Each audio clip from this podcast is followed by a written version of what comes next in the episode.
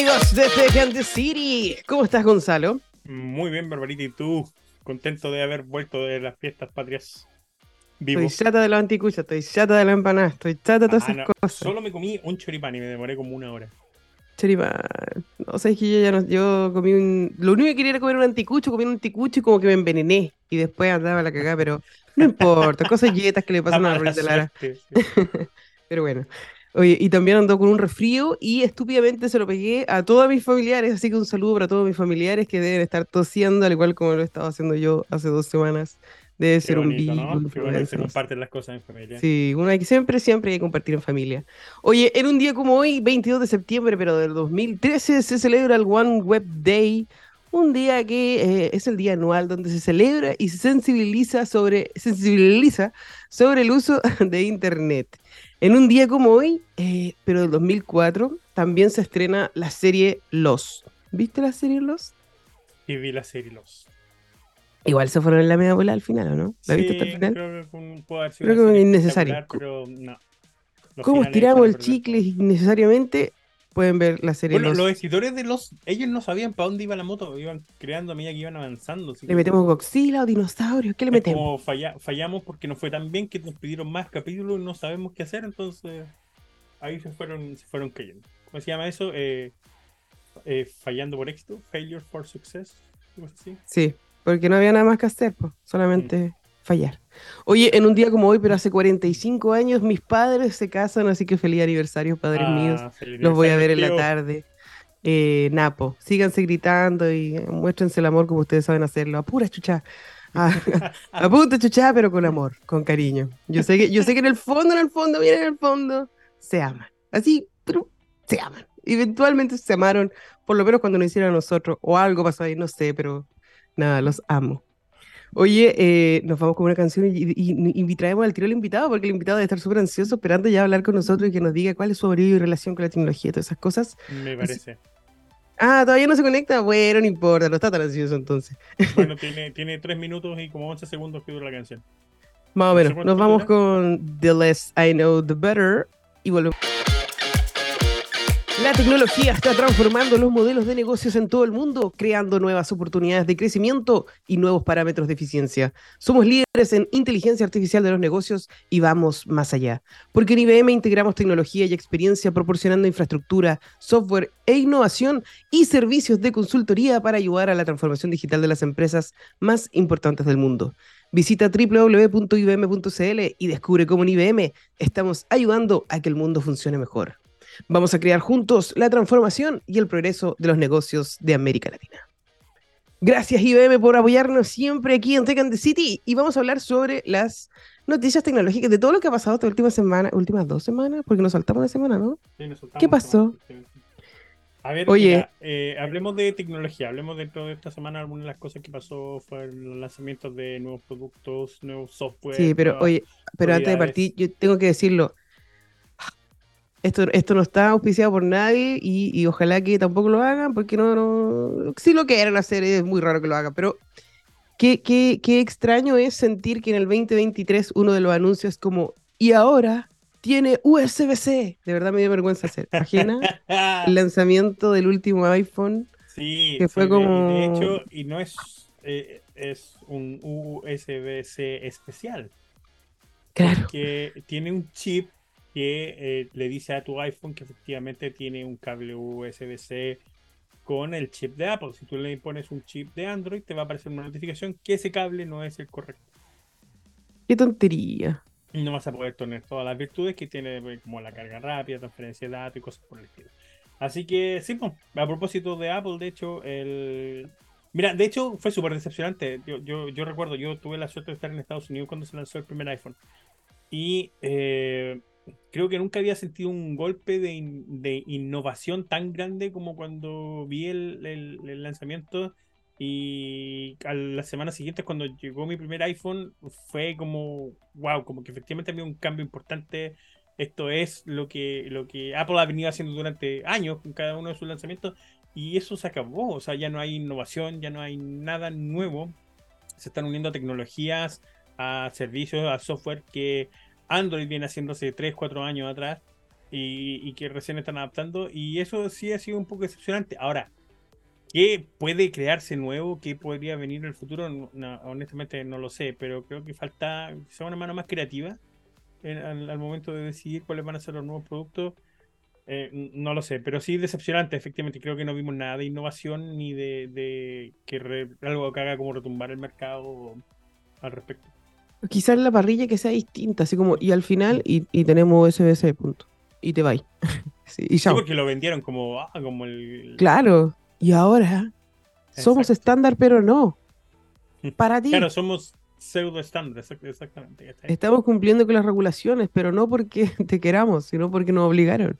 Eso, eso lo encontré bastante raro. Ahora sí hay que decir que se están preocupando más del software. Y eso, eh, de cierta manera, tiene sentido, porque, como tú bien lo dijiste, vamos a llegar a un tope. Hay un techo de esto hasta que los celulares ya no, no, sean como los conocemos, que supuestamente van a ser cuánticos o van a ser distintos, pero hay un, hay un techo igual, porque tampoco van a sacar procesadores mucho más rápido que uno se pueda dar mucha cuenta de algo, a lo más van a mejorar más las baterías, pero las cámaras como...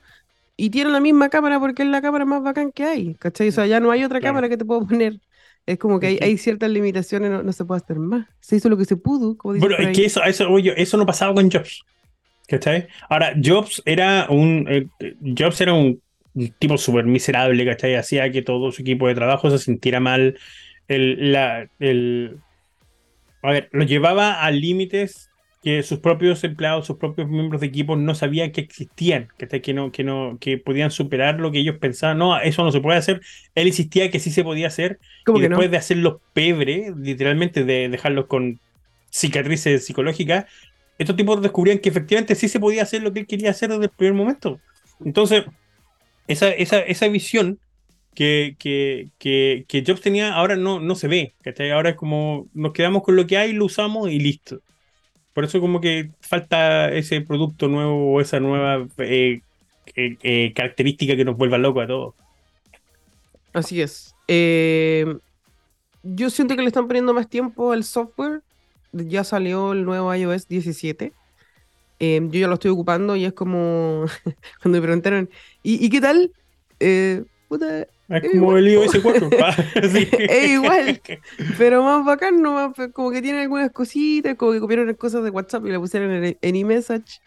Eh, sí, tiene como cosas, pero no es como que uno diga, oye, ¿sabes que de verdad?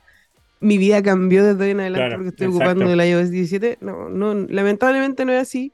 Estoy levemente decepcionado. Eh, está el, lo que Apple está haciendo con la exploración de los datos, con lo que. Eh, con lo, Oye, ¿qué estás diciendo tú? Perdón, tengo un escandaloso acá atrás mío.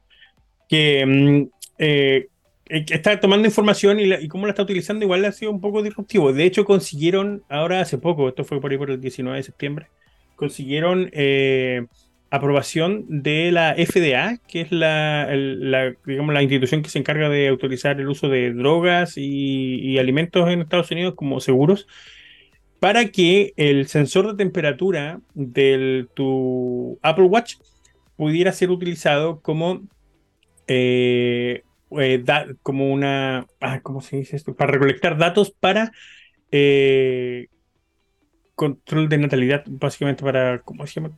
para, como método anticonceptivo. Entonces tu, tu, Apple Watch va a poder decirte cuándo estás fértil cuándo no lo estás, en basándose en la temperatura que va a estar registrando durante, todo el día, claro.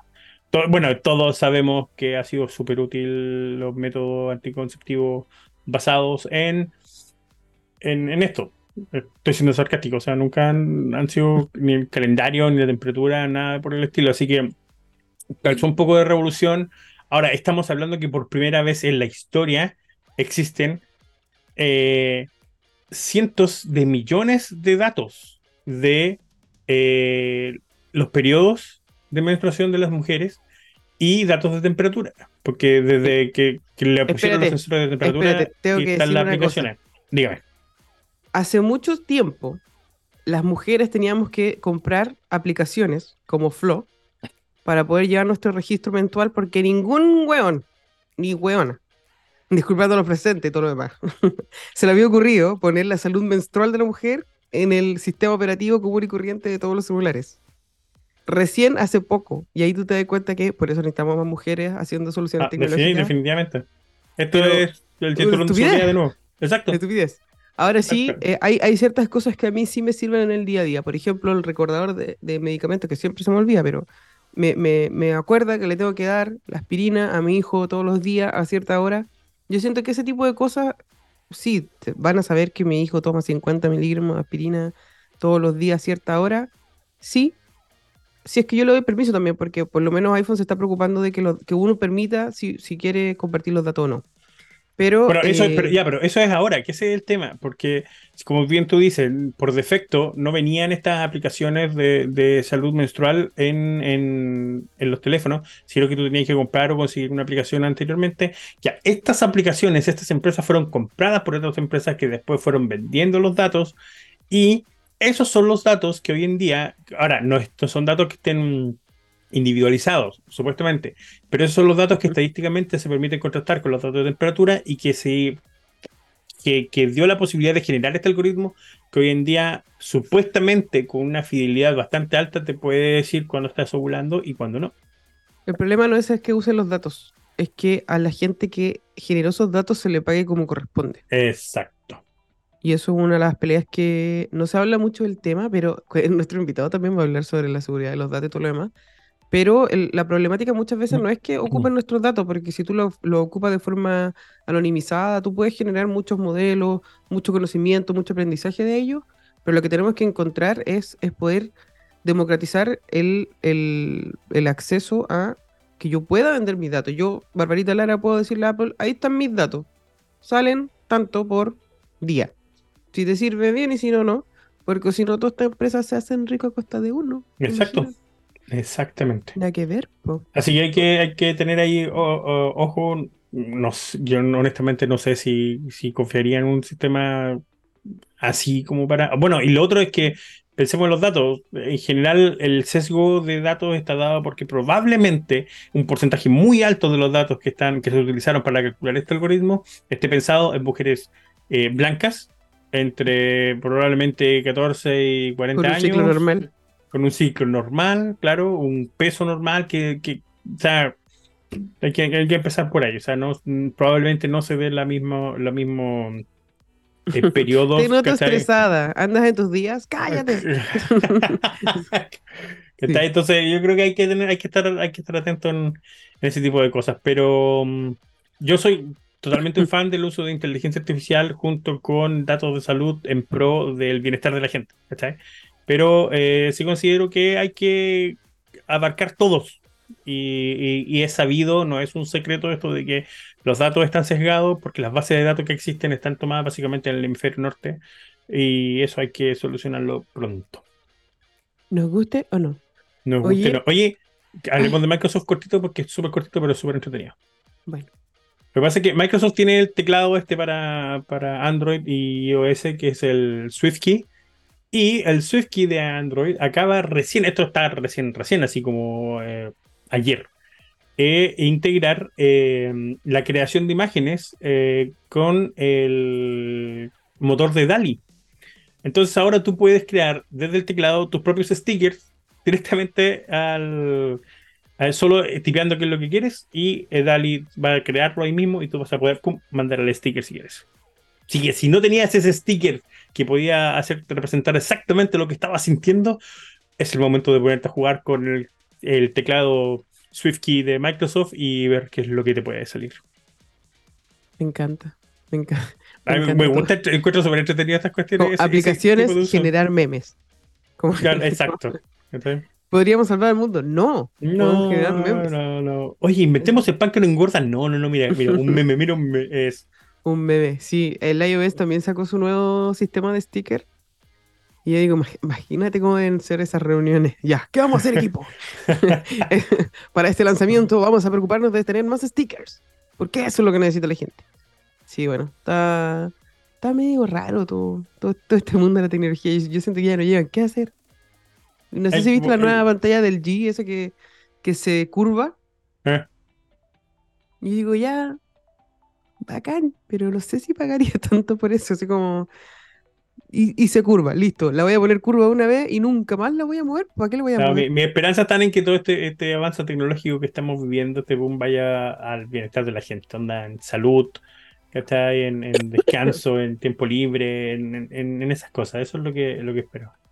Sí, yo también espero eso. Y hay una noticia que dice que la inteligencia artificial ayuda a identificar más casos de cáncer de mama según un estudio de la Universidad de Lund de Suecia ha determinado que la detección de cáncer de mama con inteligencia artificial identifica un 20% más de cánceres y reduce la carga de trabajo de los radiólogos en más de un 40%. Imagínate, imagínate la importancia y todo lo demás. Y eh, que lata que todavía no estemos demorando en esto de y de quién son los datos y dónde están los datos. Los datos deberían entregarlo rápido para poder seguir haciendo modelos para todo. Ahí se me, se me va a acabar la voz, lo siento. se me va a acabar la voz. En tres, lo que se necesita que, que, acá, por ejemplo, lo, estamos conversando con un proyecto que estamos armando, es que imagínate, existen literalmente cajas, cajas, cajas y cajas con cientos de miles de datos de imaginología. En, acá en, el hospital regional, de hecho. Y eh, digitalizar toda esa información junto con el diagnóstico correspondiente es una pega que, si tú me preguntas a mí, es como el equivalente a ser minero de antes, es meterte, encerrarte en un hoyo, estar encerrado con poca luz todo el día y traspasando datos, traspasando datos, traspasando datos. Esa, esa información de pasar del papel al, a lo digital con bases de datos que son muy, muy, muy valiosas, eh, es una, una, mano de obra que, que se necesita y que vamos a tener que, tiene que estar incluida, por ejemplo, en la postulación de fondos, en la postulación de proyectos, cuando armen sus proyectos que incluyan bases de datos antiguas, incluyen el, personal que va a estar a cargo de traspasar esos datos y volverlos digitales, porque mm, no sacan nada con estar guardado ahí en papeles y no van a, en cajas y no van a servir para nada. Yo creo que ahí hay una gran oportunidad para emplear, a, por ejemplo, un adulto mayor que tiene toda la paciencia del mundo para hacerlo. Obviamente que tenga sus capacidades y que no le moleste nada, que no tenga ninguna limitación física que se lo impida. Eh, pero tú lo puedes tener haciendo esa tarea repetitiva. Bueno, también ahora hay escáner que son mucho mejor automatizados. No sé si has visto eso de, de las bibliotecas que sí, sí, un libro y solo así. Es bacán. Pero hay, hay ciertos papeles que hay que, entre uno, sacarle un clip, que el, el ¿cómo se llama esta cosa de que lo aprieta? Se me olvidó. Eh, que pega un papel con el otro. Que no es un clip. Un corchete. Un corchete. Que saca el corchete. no podía. No es corchete, no me está preguntando por corchete, ¿cierto? No, no, no creo que me sea un corchete, ¿cierto? es muy estúpido para que sea un corchete. Era un corchete. Eh, y sí, po. Así no va la cosa. Oye, eh, hay que, hay que verlo como una oportunidad, pues, como si necesitamos saber en qué ocupar esas personas, habilitarlos tecnológicamente para que puedan ocupar las herramientas necesarias para poder sacar esa información y, empezar a recolectar, porque si no estamos perdiendo tiempo, estamos, estamos perdiendo Y es oro, lo hemos conversado antes, varios invitados de nosotros han estado de acuerdo con, con el comentario, es puro oro, es, esos, esas bases de datos antiguas que incluyen a, un porcentaje de la población súper amplio, que es súper variado en edad, en género, en características étnicas, lo que sea, son súper, súper valiosas. Y eso, eh, y estar sentado sobre una mina de oro y no usarlo, es como... ¿ah? Así es. Oye, para todos los, los desarrolladores eh, que están escuchando o que nos van a escuchar en algún momento, no sé si escucharon sobre el nuevo framework que se llama Boon, se escribe B-U-N.js. Es el nuevo framework capaz de reemplazar a Node.js completamente, mucho más rápido, mucho más liviano. Todo en uno te permite hacer de todo, así como de verdad de todo. Así que si usted no lo conoce, por favor, des este fin, este fin de semana del día para investigar porque ¿Cómo se llama? siempre pasan Boon. Sí, Ban. B-U-N. Boon. Ah, como, como pancito. Como un pancito. Exactamente. De hecho, el, el logo que tiene es un pancito. Eh, y es muy tierno, pero es, es muy brígidamente rápido. Entonces, este es el momento en que uno dice, oye, ¿qué framework podría aprender ahora que está tanto de moda y no sé qué aprender? Yo le echaría una mira. Yo le echaría una mira porque promete bastante. Eh, qué lindo el símbolo. El símbolo es muy bonito. Promete reemplazar completamente Node.js y eso ya es... uno debería estar pensando Oye, ¿cachaste lo de lo de Unity? Ay, sí. Coméntalo.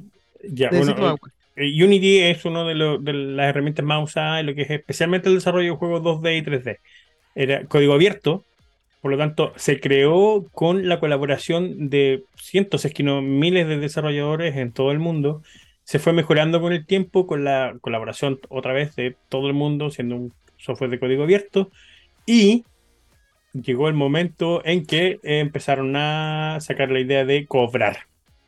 Cobrar por el uso básicamente del cuestión.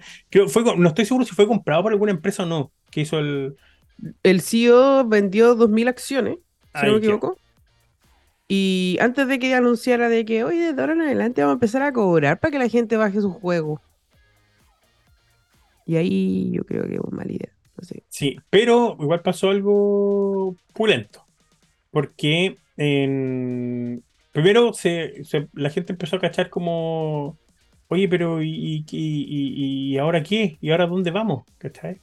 Y los locos de Terraria, ¿te acuerdas de Terraria? ¿Cachai Terraria el juego? Sí.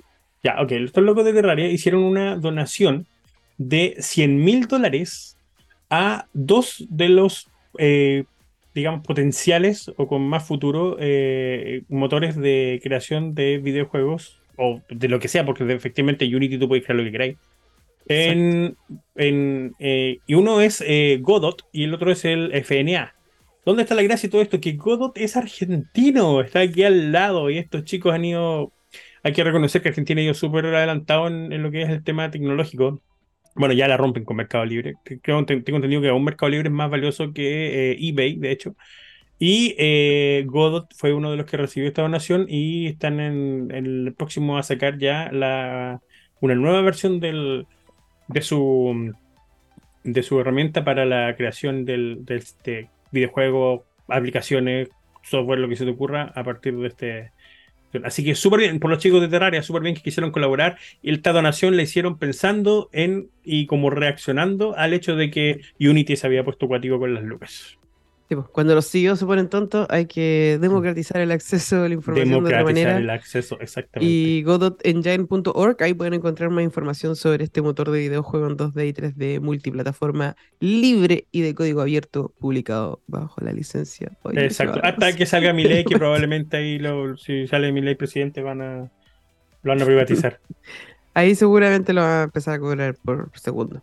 Oye, sí, eh, Elon Musk también que dijo, oye, ¿y qué pasa si cobramos por entrar a Twitter, a X, perdón? El otro día se le ocurrió la fantástica idea y yo creo que ahí va a terminar de morir. Sí, porque está como, está como agonizando con Cuática y, sí, yo creo que se va a acabar ya. Yo no sé si yo soy, soy yo la que lo ocupo menos o, en general que la gente lo ocupa menos. Parece que en general yo igual lo estoy ocupando mucho, mucho menos. Aparte que está como súper eh, deprimente. ¿Rancio? Sí, rancio, pero con cuática, así como que la gente está como, como en mala onda, está lleno de bots por lo, por lo demás. Así que espero que. A propósito de Argentina. verificado, así como. Sí, a propósito de Argentina, hace como unos nueve años atrás existía un clon de Twitter que era argentino. Y funcionó durante el tiempo. No sé qué habrá pasado con ellos, pero sería una buena opción que volviera. ¿Está Oye, vámonos con una canción y ya volvemos porque está el invitado esperándonos. Ahora sí que sí. Ah, sí, sonó, sí. Em, Ahí lo escuchamos.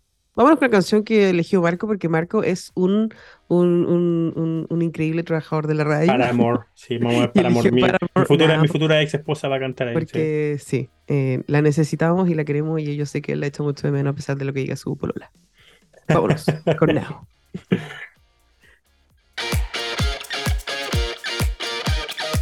Hola amigos de Tecan Decir y estamos de vuelta con nuestro invitado Cristian Maulén, director académico de Inside Lab. Hola Cristian, ¿cómo estás? Bien, ¿y tú Bárbara? Qué gusto, gracias por esta invitación. Estoy resfriada, pero ah, está bien. Como todo el mundo, yo creo, sí. Como que todo el mundo en el 18 anduvo resfriado, así que todo bien. Oye, como es tradición en Tech the City, bueno, además de estar con Gonzalo Padilla, también le preguntamos a todos nuestros invitados cuál es tu relación y, amorío con la tecnología. Cuéntanos un poquito y cuéntanos de cómo nace Inside Lab también. Dale, bueno, yo creo que fue una, buena pregunta, me, da un, tiempo para responder, porque yo creo que partió todo con Montezuma, con Atari. ¡Ah, qué bueno! tocaste una vena, un, nervio ahí, sí. ¿O no? ¿O es muy nerd? ¿No? No, está bien. Ay, qué recuerdo. Yo, yo, Hijo ilustre de Yo tengo edad de que nosotros cargábamos el videojuego en un cassette. Cassette, claro. Y había que esperar que eso ocurriera. Y si alguien movía esa maldita consola, se iba todo. Se iba todo, sí. Oh. A la vez. Entonces, ah. Y yo dije, ya, pero yo ese día dije, algo tiene que haber más adelante. Era muy pendejo. Pero dije, ya, tiene, tiene que haber un avance.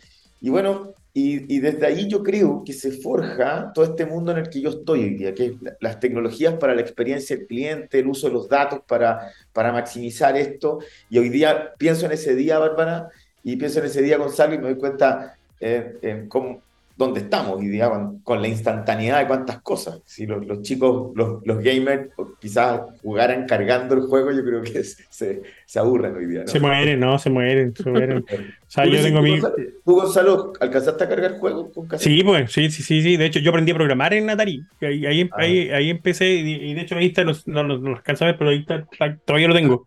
Está al ladito mío. Y, y como esta cosa. Y... a Bárbara porque Bárbara es muy joven. No, sí, yo también. dejémoslo ahí, dejémoslo ahí mejor. Pero. Son, como 10 años menos, ¿no? Como 8 años menos, parece que. Muy, muy joven, uno, muy joven. Sí, ok, tú eres eh, joven, pero donde tú vivías las cosas llegaban como con 5 años de diferencia. Sí, yo cuando nací estaba en Estados Unidos, entonces como que ahí ya estaba todo. Pero obviamente como guagua no tenía idea qué, qué, estaba pasando, pero sí me traje la Atari para Chile. Y después te fuiste al otro extremo. Y después me fui a una isla y donde no había nada. Pero sí nosotros trajimos como todo el avance tecnológico de Estados Unidos entre los 80 y los 90. Entonces sí vivimos ese proceso un poquito más adelantado. Como, no sé, pues, andábamos con cámaras con Betamax cuando nadie tenía Betamax. eh, tenía un primo que venía de Estados Unidos, era como todo nuevo así. Qué bacán eran esos tiempos. Ahora tú le mostrás así como a, tu hijo, así, mira el, nuevo celular. Y disculpa, trajo el primer cassette de Randy MC. Así, wow, ah. Pero bueno, yo creo que eso, eso no. Eso nos marcó caleta. Nosotros somos una generación que pasamos de lo análogo a lo digital y, que vivimos todo ese cambio, que tuvimos que esperar que el modem se conectara, que las consolas no se movieran, que, los bits llegaran hasta el último stream para que pudiera funcionar algo. Y eso nos, armó, yo creo que más de, más que de paciencia, fue como de, esta apreciación de la tecnología y la importancia de los datos. De la instantaneidad. Y por eso estamos aquí. para hablar de datos. ¿Y qué tan protegidos están los datos de las personas ante su uso indebido? ¿Y dónde están mis datos? ¿Dónde, están, mis datos? Sí. ¿Qué es lo que hacen en Inside Lab para que la gente cache? Oye, mira, eso te iba a comentar. Bueno, en Inside Lab nos dedicamos a formar profesionales y líderes empresariales para que puedan eh, trabajar en ambientes disruptivos, creando eh, espacios con la tecnología, con los datos, con un control de gestión más disruptivo también. Y importante todo el ámbito que tiene que ver con el cliente, el cliente final, el cliente usuario.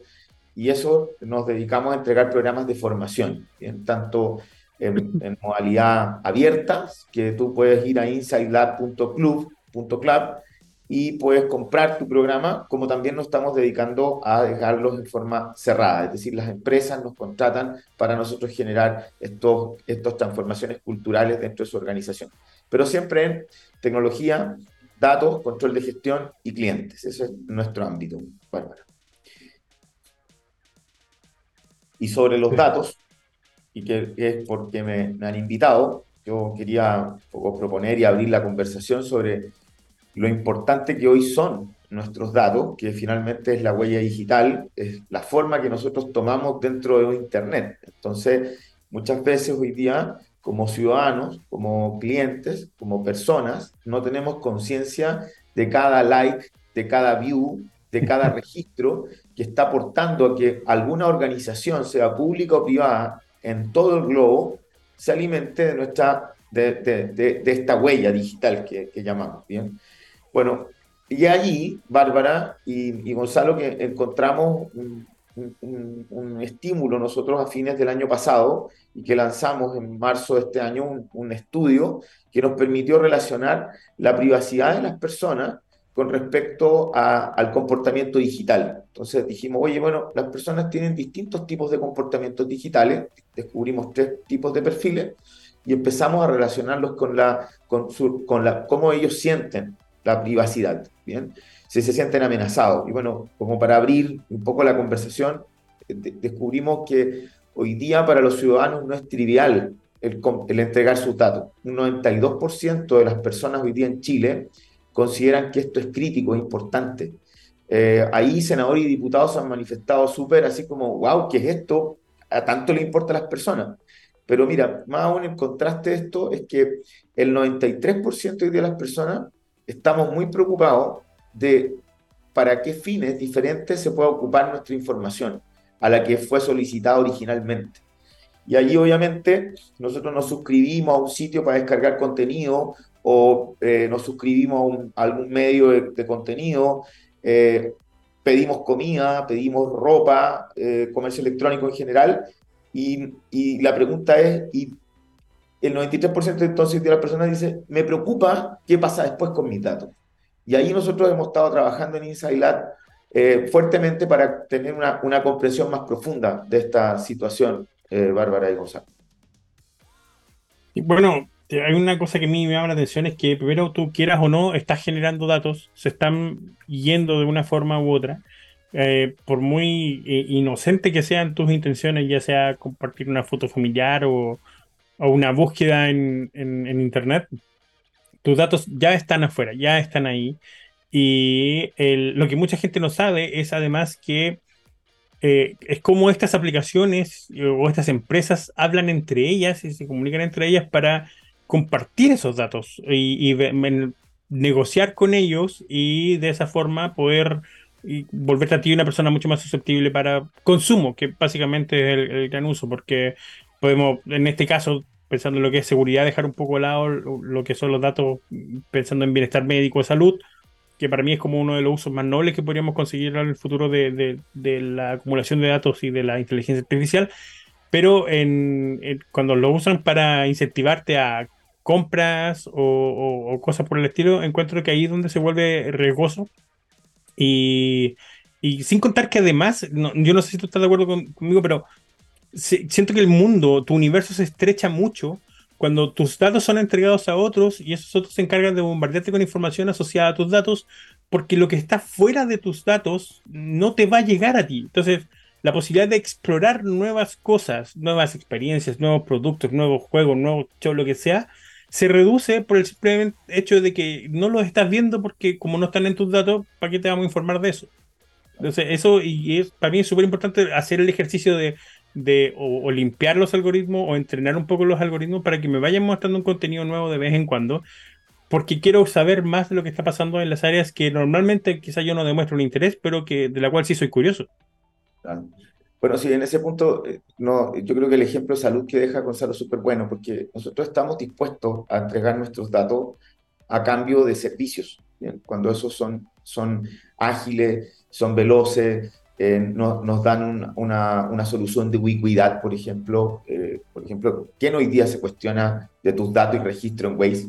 Se han puesto a pensar que al final todos los días usamos Waze, una aplicación que opera en una economía circular, y yo aporto con mi dato y hasta me da, no me da pereza ni me da lata decir que Waze me está siguiendo aunque yo ahora no estoy ocupando Waze, que aporto, pero la pregunta es, ¿quién agrega esos datos? ¿Y cómo son usados después? Entonces, cuando yo lo que, lo que creo, Gonzalo, es que a salud, a ubicuidad, los datos aportan mucho a la sociedad.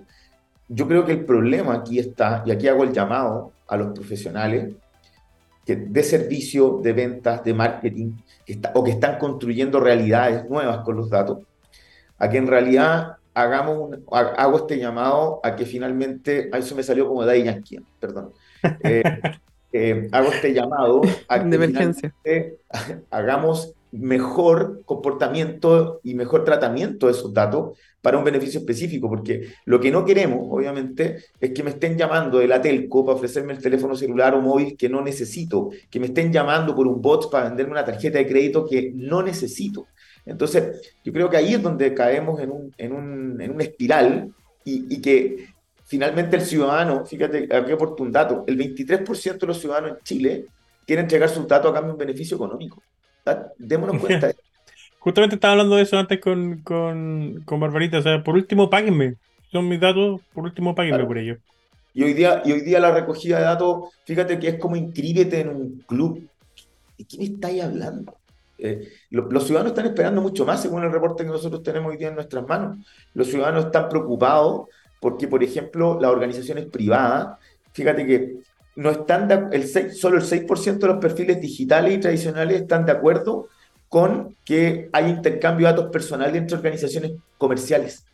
Fíjate, solo 6%. Y ahí, Gonzalo, te estoy dando un dato al punto que tú estabas diciendo, que era, tomo mi dato y la gente está consciente de esto. lo que pasa es que creemos, yo todavía, yo creo que mi mamá no está consciente, la verdad eso.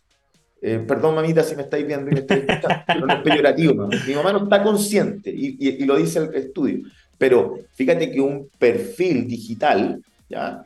dice que el 6% le preocupa esta situación. Bien, entonces ahí yo creo ahí Gonzalo dándote dando un dato duro del estudio a lo que tú dices, el intercambio de datos, si es que no hay reciprocidad, finalmente es esa. Si recojamos datos, si no es malo, conocer al cliente, o sea, eh, abogar por la privacidad no significa dejar de conocer al cliente. Y, y, eso es justamente lo que hoy día los profesionales no tienen claro.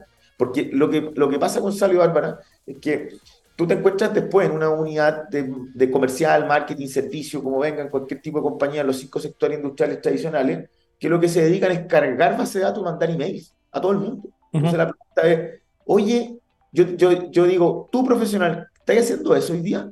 ¿Te dedicas a eso? ¿Por qué no, no, no, no armas un squad, un equipo interno y empiecen a preguntarse qué pasa con los requerimientos de mis clientes y a partir de esos requerimientos, deseos, necesidades, yo pueda perfilar mejor y entregar mejor los contenidos o las soluciones o los servicios que nuestra organización público-privada ¿Ya? No quiero hablar solamente porque el privado aquí es bien vilipendiado. Todas las telcos, los bancos, las compañías de seguros, bien vilipendiado. Pero no nos olvidemos del servicio público que es bien desastroso. Solo pensemos en Necesito decir algo. Que consumir. sí. Eh, pucha, justo estábamos hablando sobre eso. Hay estudios que hablan que en el futuro nosotros vamos a vivir de las, ganancias que se producen gracias a, la, compartir nuestros datos. Que, que, una persona podría vivir de eso perfectamente si hacemos las cosas bien, porque al final los datos es poder, eh, eh, entregan un valor per se, como todos lo sabemos, pero eh, aquí como que anda rara la cosa, y, como habla su estudio también, que, estaba leyendo su estudio, que la gente no sabe muy bien el tema de la ley de, de, la, de los datos, de, y, no entiende muy bien, ya, pero ¿a, quién le ponemos el cascabel? Pues porque como que todos hablan de no, si hay una ley o están trabajando en eso, si yo escuché algo en las noticias y todo lo demás, pero nadie está muy seguro de lo que está pasando. Y pasa que en otros lugares que la regulación está más avanzada, como en Europa, las personas tienen una tarjeta donde dan acceso o no a, consumir sus datos, por ejemplo, de salud en todo el sistema público. Aquí uno va al, hospital y, tú le pedís sus datos y dice, no, es que el doctor lo ve en el computador. Y punto, y se acabó, y nosotros no estamos dentro de la gobernanza de los datos, y eso está mal. O sea, no, puede ser que nosotros, hay una ley que, que, obliga también a entregar información, pero no, no habla específicamente de los datos. O sea, porque ahora hay sistemas digitales que hacen todo, que está bien, que estén interconectados, que le muestran en un computador al doctor la información. Eh, no por eso nosotros no vamos a tener acceso a esa información. y estamos claro.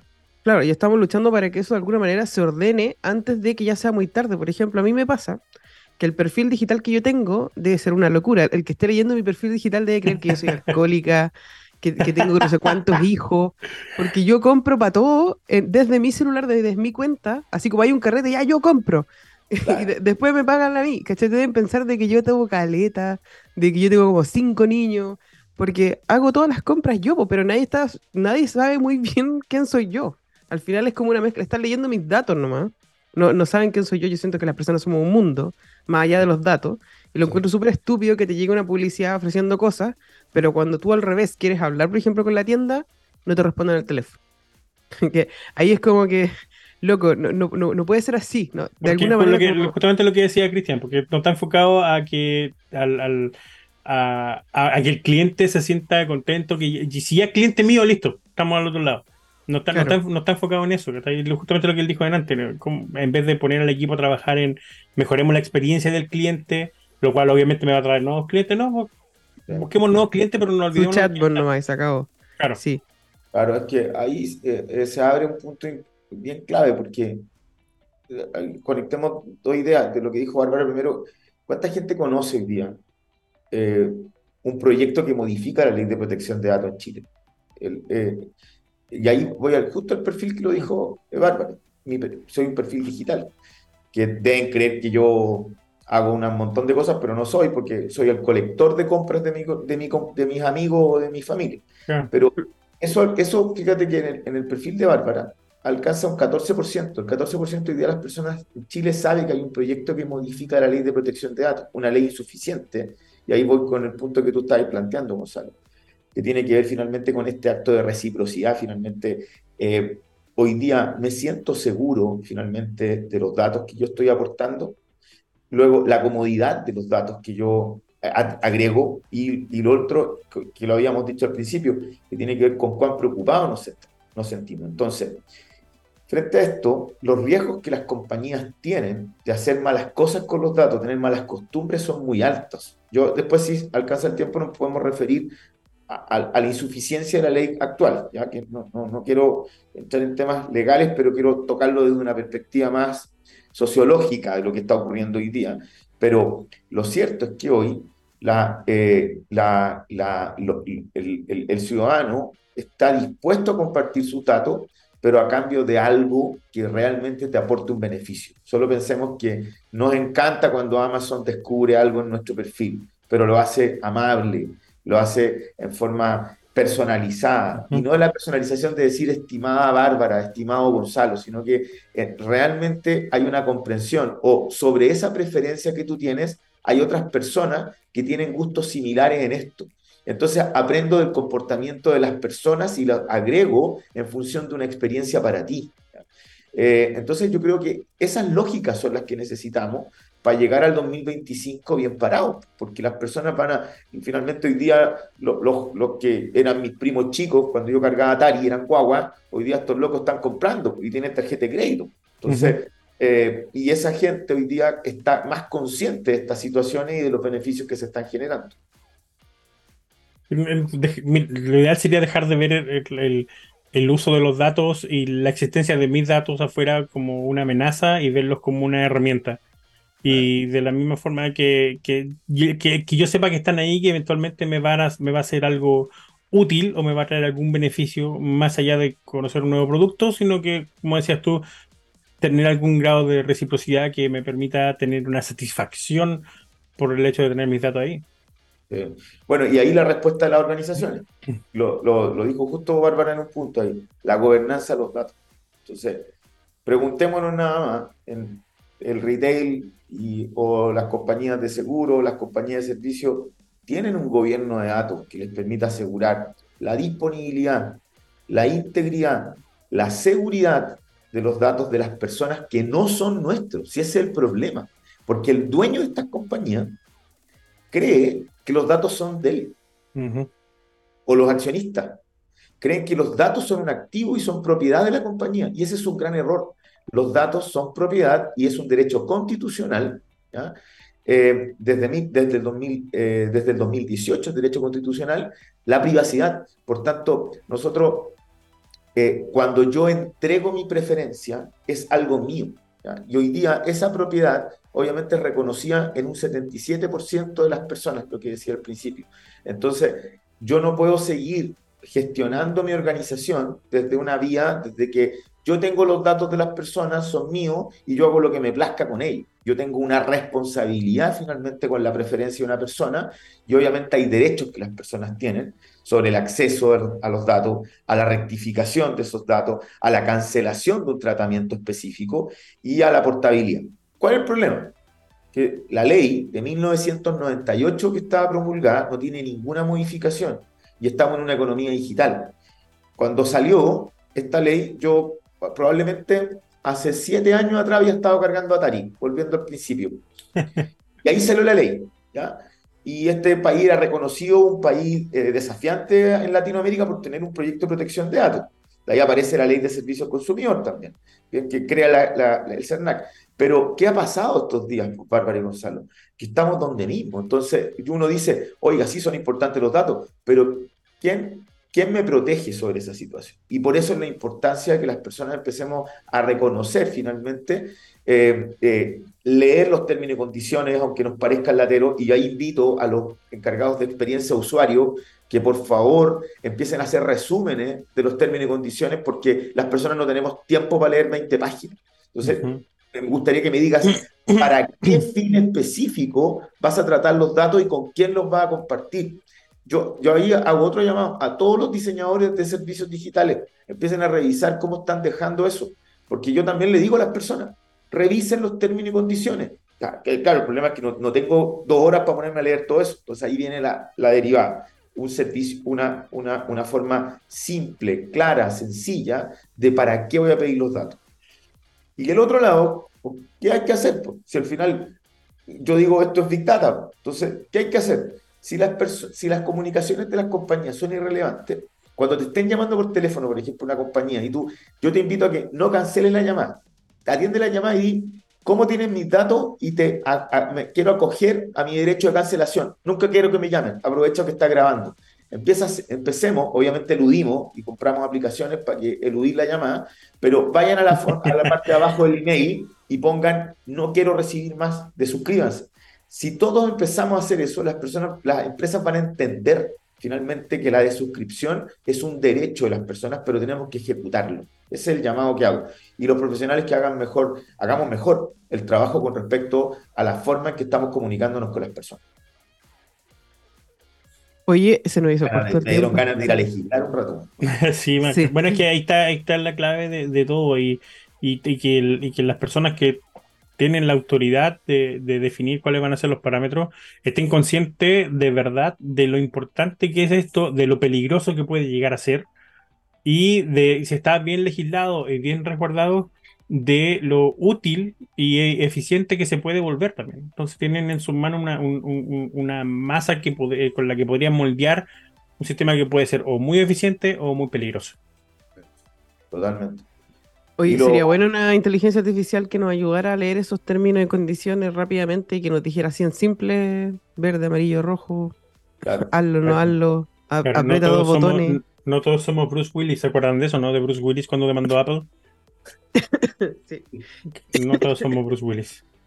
No, todos Oye, ¿y, cómo lo pueden hacer los tomadores de decisiones si tienen duda con respecto a cómo es la gobernanza de sus datos internamente, cómo lo estoy haciendo en mi empresa, cómo estoy trabajando con los datos? ¿Se pueden comunicar con ustedes? ¿Ustedes los pueden apoyar de alguna manera? ¿Qué, cómo, cómo, es el asunto? Mira, bueno, nosotros estamos con un programa, una, una certificación en la estrategia de gobierno de datos la gobernanza de datos no es un proyecto, finalmente es algo que está vivo, es, un cómo ejecuto todos los días. Y nosotros ahí con Juan Barra, un, gran profesional a nivel de datos, y con Macarena Gatica, otra gran abogada, eh, eh, hemos desarrollado este programa de certificación que está en el marco de, de Design Lab y que está partiendo Bárbara justamente el próximo jueves 28. Eh, ahí en el, en el sitio, en insightlab.club o .club, pueden acceder a esto y nosotros con esto estamos buscando fortalecer a los profesionales en que puedan liderar mejor las estrategias con los datos que están llevando. En términos de, ahí voy a lo práctico entonces, tus datos están dispersos en tu organización. Eh, tus ganas de tener silos y silos de información hacen que obviamente la organización no pueda tomar mejores decisiones. ¿Existe algún sistema que obviamente permite que la, active la curiosidad de los, de los colaboradores? Porque obviamente, si yo dispongo datos de emails para que manden email y más emails, pero no activo la curiosidad para que las personas hagan preguntas sobre el comportamiento, ahí tengo otro problema.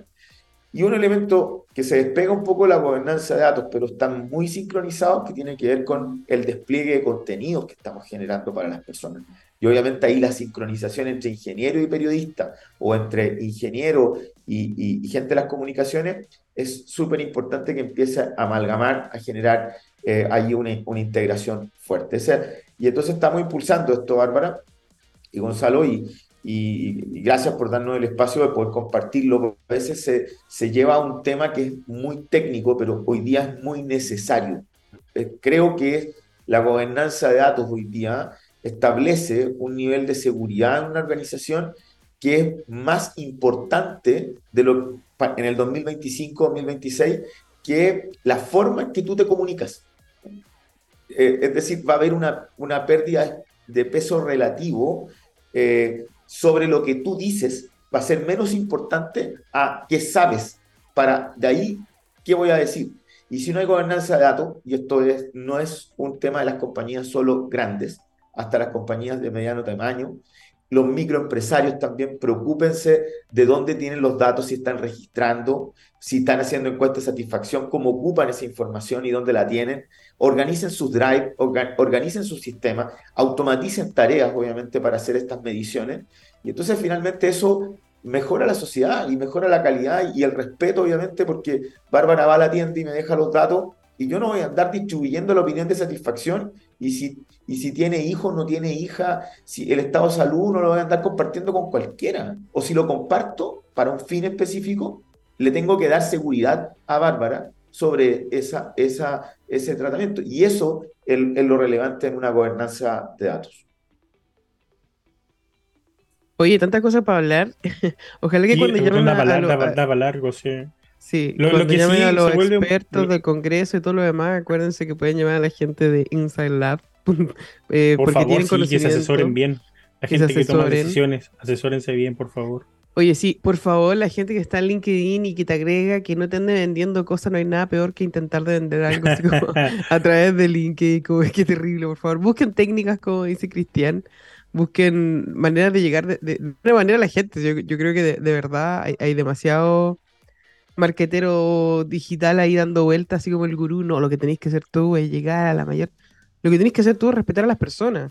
los datos son de las personas y, no son tuyos. Entonces, no, no, no, te creas el gurú de la tecnología porque está guardando datos. Mejor ocúpalos bien. Enfócate a las personas, que eso es básicamente la transformación digital. Y si tienes cualquier duda, te puedes meter a insidelab.club para ver a estos expertos en manejo de información. Te puedes comunicar también con Cristian Cristian eh, Maulén. Sí. voy a toser. Perdón, pero estoy muy resfriada. Eh, y, y, también revisar los cursos que ellos están eh, promocionando, que van a partir el 28 de septiembre, por, eh, de estrategia para el gobierno de datos, que puede ser de mucha eh, interés para tu empresa, porque como, como bien dices, no, no, tienes por qué ser una gran industria para preocuparte de esto. Todos deberíamos estar preocupados de cómo manejamos los datos ajenos sobre todo y nuestros datos. Muchas gracias. Se nos acabó el tiempo, lamentablemente. gracias por estar con nosotros y las puertas del programa están abiertas para poder seguir conversando, hablar de los avances. Esperemos que si vamos a hablar de avances de seguridad de datos no tengamos que juntarnos en 20 años más, sino que podamos hacerlo dentro del próximo semestre por lo menos. Encantado, cuenten conmigo y también eh, podríamos también conversar de tecnologías disruptivas ahí también que, uh. donde todos nosotros tenemos que meternos pues, finalmente. Donde, yo te propongo... Como, el 2028 vamos a, vamos a seguir trabajando. sí, yo te propongo que nos juntemos con el Atari, con unos tragos, a hablar sobre tecnologías disruptivas. Porque... El maratón de Montezuma. porque es necesario, sí. Dale, yo llevo Montezuma y llevo polerrones. Oh, ya. Perfecto.